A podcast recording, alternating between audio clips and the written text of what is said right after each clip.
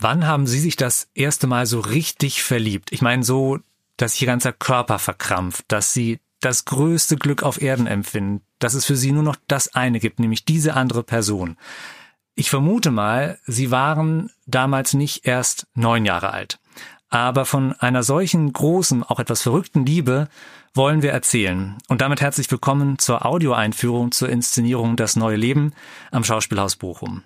Mein Name ist Vasco Böhnisch, ich habe die Produktion dramaturgisch betreut und bei mir ist Christopher Rüping, der Regisseur. Das neue Leben hm, heißt die Inszenierung, was erstmal nach einem tollen Motto klingt, was aber tatsächlich auch der Titel eines Buches ist von Dante Alighieri.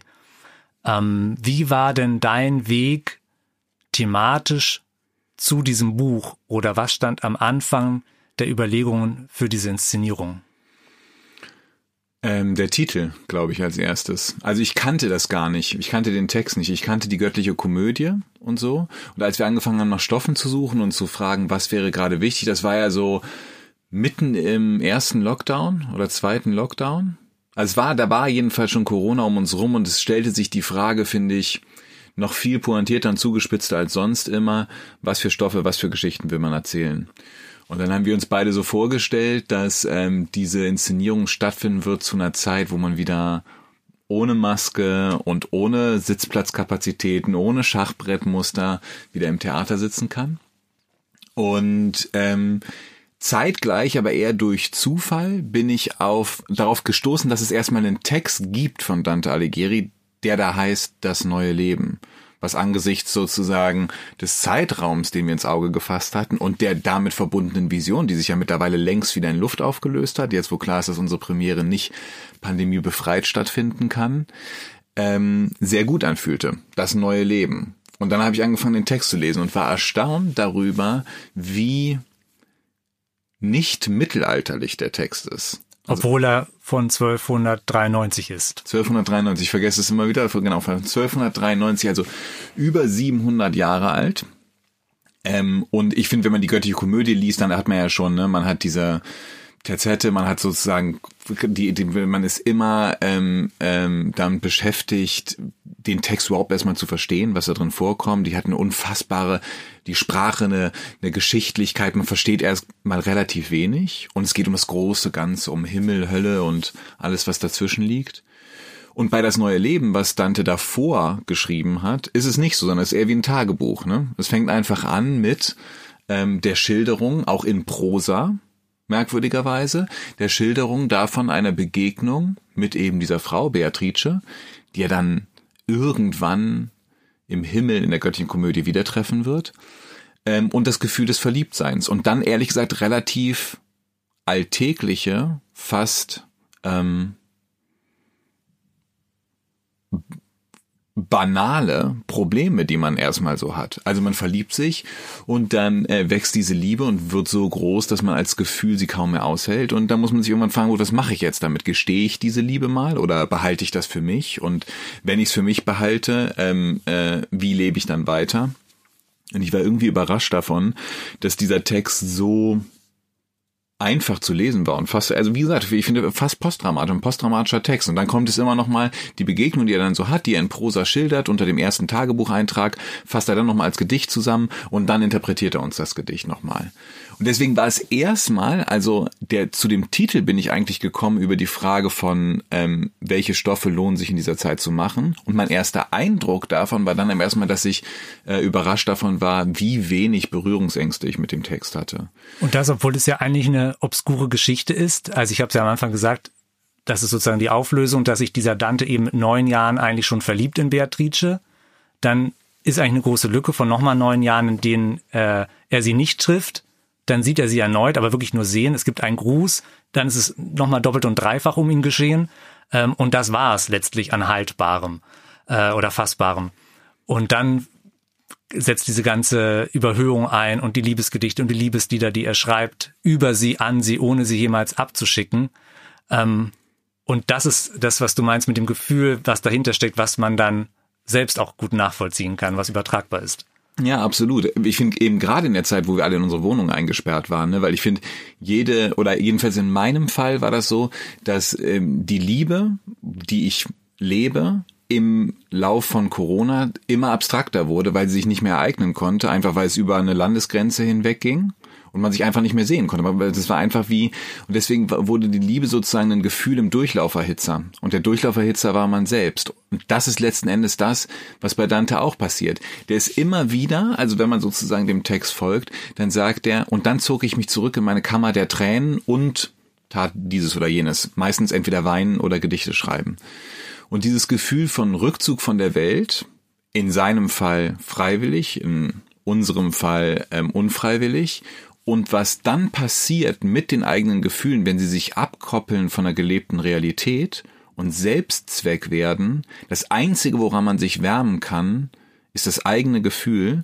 Das fand ich was, was ähm, unmittelbar nachvollziehbar war in diesen Monaten, in denen wir die Konzeption gemacht haben. Und ehrlich gesagt auch nach wie vor ist, wobei es sich natürlich jetzt inzwischen ein bisschen entspannt hat, aber äh, trotzdem denke ich an all die Lieben, Freundschaften, ähm, auch all die Konflikte, die aufgrund von Corona pausiert wurden und die Menschen, die in ihren Kammern der Tränen sitzen und in sich selbst diese Konflikte, diese Gefühle wälzen, sich an denen festhalten. Und das kann, ne, das kann alles Mögliche sein. Das kann ein Flächenbrand sein, das kann ein Abwärtsstrudel sein, ein Abstieg ins eigene Ich, wo man Dingen begegnet, die man wahrscheinlich gar nicht so gern sieht. Bei Dante ist es so, dass er eben dieser Liebe in Gedanken frönt. Es äh, nicht dazu kommt, dass er sie leben kann, weil er sich erst nicht traut, weil er es vielleicht auch nicht will ähm, und sie dann verstirbt, bevor noch irgendwas Neues hätte passieren können, nämlich mit 24 Jahren. Und ähm, er dann verstummt regelrecht also das ist sozusagen auch autobiografisch, aber tatsächlich auch das Buch, das neue Leben endet damit, dass Dante sagt, ich werde erst wieder über Beatrice schreiben, wenn ich die richtigen Worte für diese glorreiche Herrin meines Herzens äh, finden kann. Und was er sich ja dann tatsächlich ähm, mehr oder weniger 20 Jahre später dadurch erfüllt, dass er dieses Mammutwerk, die göttliche Komödie schreibt, wo er selbst durch die Hölle, durch das Fegefeuer geht und dann am Ende im Paradies Beatrice wieder trifft, die er quasi so verehrt, dass er sie im Himmel verortet und äh, dann dort die Begegnung nachholt, äh, die auf Erden und in der Realität nicht möglich war. Ähm, Where do we go from here? heißt ja unsere Inszenierung auch im Untertitel. Also es ist daran schon ersichtlich, dass das jetzt keine strenge Adaption von Dante ist, keine Interpretation im engeren Sinn dieses Textes, ähm, sondern ja ein, ein freier Umgang damit eben mit diesen Themen, die dahinter liegen und dass auch dieser Einschnitt des Todes, ähm, glaube ich, für dich äh, ja ein, ein, ein wichtiger Themenstrang war.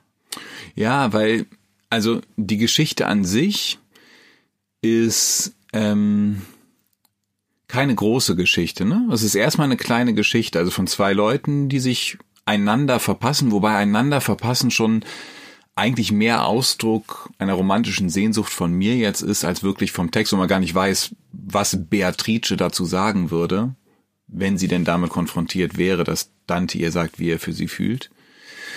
Ähm, und ich habe das Gefühl, dass dadurch, dass ab einer gewissen, das Buch, das, also der Text, der, der, der plätschert so vor sich hin, ne? Und Dante kämpft eigentlich darum, sich damit zufrieden zu geben, dass er diese Liebe nur träumen und nie leben kann. Um diesen Punkt kämpft er. Und wir heute, 700 Jahre später, sicherlich noch viel, viel mehr. Also das ist ja sozusagen eigentlich eine, mit, mit diesem wunderbaren Ensemble, worüber man immer so wieder so spricht, ist, okay, aber warum ist es denn jetzt überhaupt eine gute Idee, es der Person nicht zu sagen? Also wo liegt denn der Wert da drin? Sollte er es nicht einfach machen? Ist es nur die Angst vor der Zurückweisung? Da gibt es noch andere Themen, äh, die ihn dazu bringen, es hier nicht zu sagen. Und trotzdem glaube ich, dass die Größe der Geschichte entsteht für mich in der Vogelperspektive. Und zwar, dass da jemand sein Leben lebt und eine, ein Gefühl hegt, an einem Gefühl verzweifelt, an einem, an einer Realisierung des Gefühls scheitert so, und dann plötzlich keine Zeit mehr hat. Weil ähm, ich ich weiß nicht, ich finde, dass ich glaube, das finde ich insgesamt irgendwie ein gutes Thema oder eine, eine wichtige Fragestellung ist, inwieweit bin ich eigentlich Herr meines Schicksals? Inwieweit liegen die Geschicke wirklich in meiner Hand? Inwieweit kommt es echt darauf an, was ich tue? Weil ich muss sagen, dass ich eigentlich den größten Teil meines Lebens immer so gelebt habe. Ich entscheide das, ich mache das und so. Und plötzlich kommt die Welt zum Stillstand aufgrund von einem Virus, was wir uns nicht ausgesucht haben, worum niemand gebeten hat, was niemand sehen wollte. Und es gibt ein, ein Außen, ähm, was radikal Einschränkungen und Bedingungen fürs Innen formuliert. Und dieser Kipppunkt ist, finde ich, extrem spürbar für mich in dem Moment, wo Beatrice im Alter von 24 Jahren und ohne dass jemals etwas zwischen ihr und Dante passiert wäre, stirbt.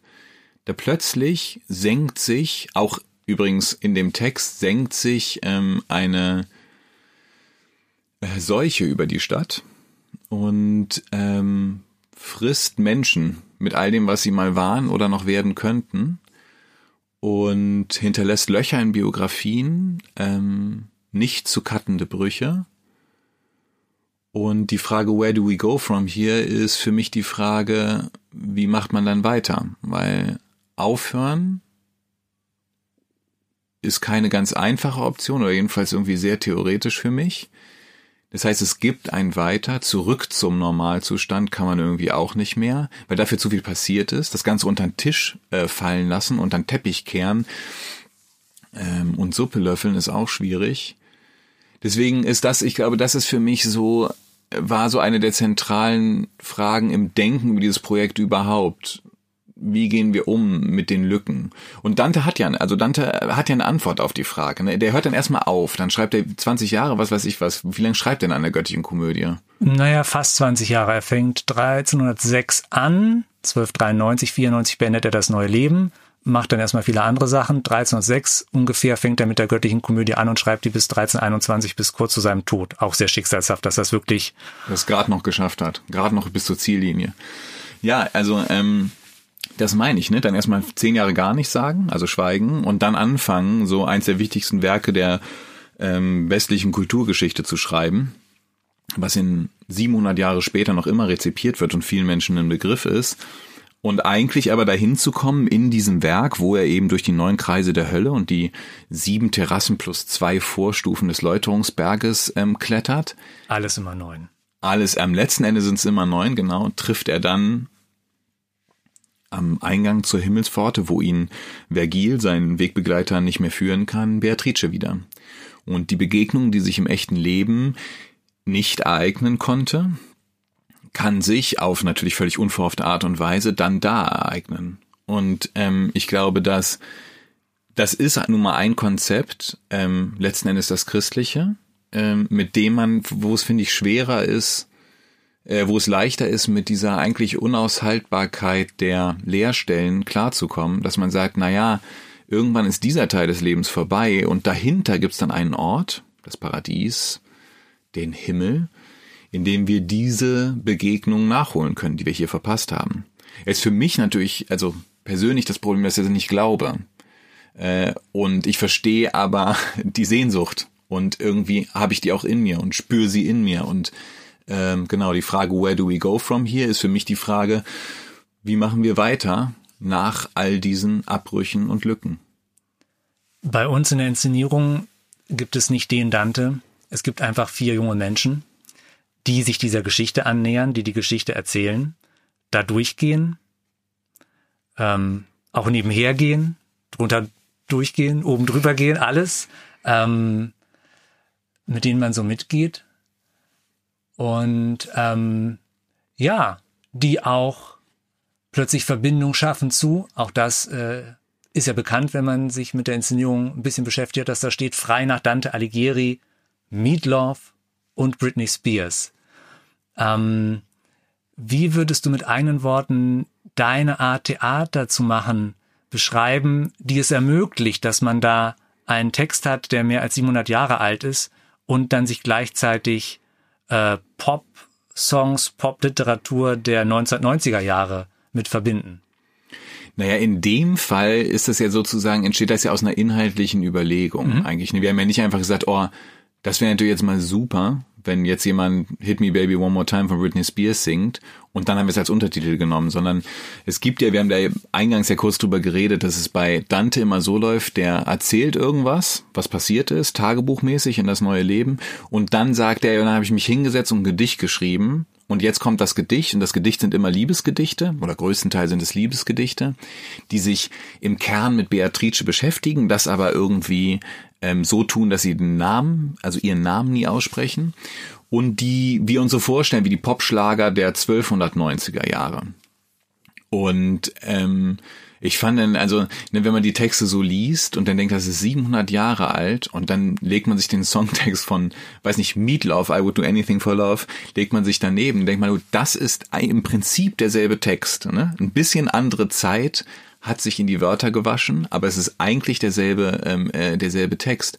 Und ich glaube, dass mit diesem Gedanken, also es ging mir nicht mal nur darum zu sagen, und damit holen wir es näher an uns ran, mhm. damit, dass wir sozusagen diese Gedichte verschränken, ersetzen durch die Liebesgeschichten, ähm, die in den 1990er Jahren erzählt wurden, also in der Zeit, in der die meisten von uns ihre ersten großen Liebeskummer und Heartbreaks hatten ähm, sondern um was auf, auf eine ganz einfache Art und Weise auch um auf etwas hinzuweisen, dass das eben ein Thema ist, was wir Menschen so seit der Erfindung der modernen Liebe mit uns rumtragen, nämlich den Liebeskummer, den Liebesschmerz und den Willen, das auszudrücken, den Willen, das in die Welt zu schreiben, den Willen, dieses Gefühl zu teilen mit anderen Leuten und auch diese Lieder zu hören, genau wie damals die Gedichte von Dante gelesen wurden. Deswegen ist es in dem Fall hat es für, mich gar nicht so viel mit zu tun mit dem Theater, was ich mache oder so, sondern in dem Fall ist tatsächlich eine inhaltliche Überlegung, ähm, äh, wie man diesen, äh, diesen Text aus einer Musealität, die er natürlich auch haben könnte, befreien kann und ihm zu was Zeittranszendenten verhelfen kann. Ja, und ich finde, was deine Inszenierung auch auszeichnet, ist diese große ja, Durchlässigkeit, dass man dass man immer an den Menschen als Menschen auch dran ist, als Publikum und äh, die nicht hinter Rollen oder Figuren verschwinden, was es einem sehr leicht macht, sich auf eine andere Art zu identifizieren oder sich verbunden zu fühlen. Und das ist, glaube ich, äh, hier in dieser Inszenierung auch so äh, besonders der Fall, denn es beginnt quasi aus dem Nichts heraus, sage ich mal. Der Raum bleibt hell, es gibt fast äh, nichts auf der Bühne außer diese vier Menschen. Das wird sich im Verlauf der Inszenierung ändern, nämlich spätestens dann, wenn die Zeit, wenn der Tod äh, eingreift, wenn dann auch der Raum tatsächlich eingreift, sich die Bühne verwandelt, verraten wir mal noch nicht zu viel. Ähm, aber gewissermaßen Hölle und Fegefeuer sind dann auch nochmal eine besondere Herausforderung für diese vier SpielerInnen.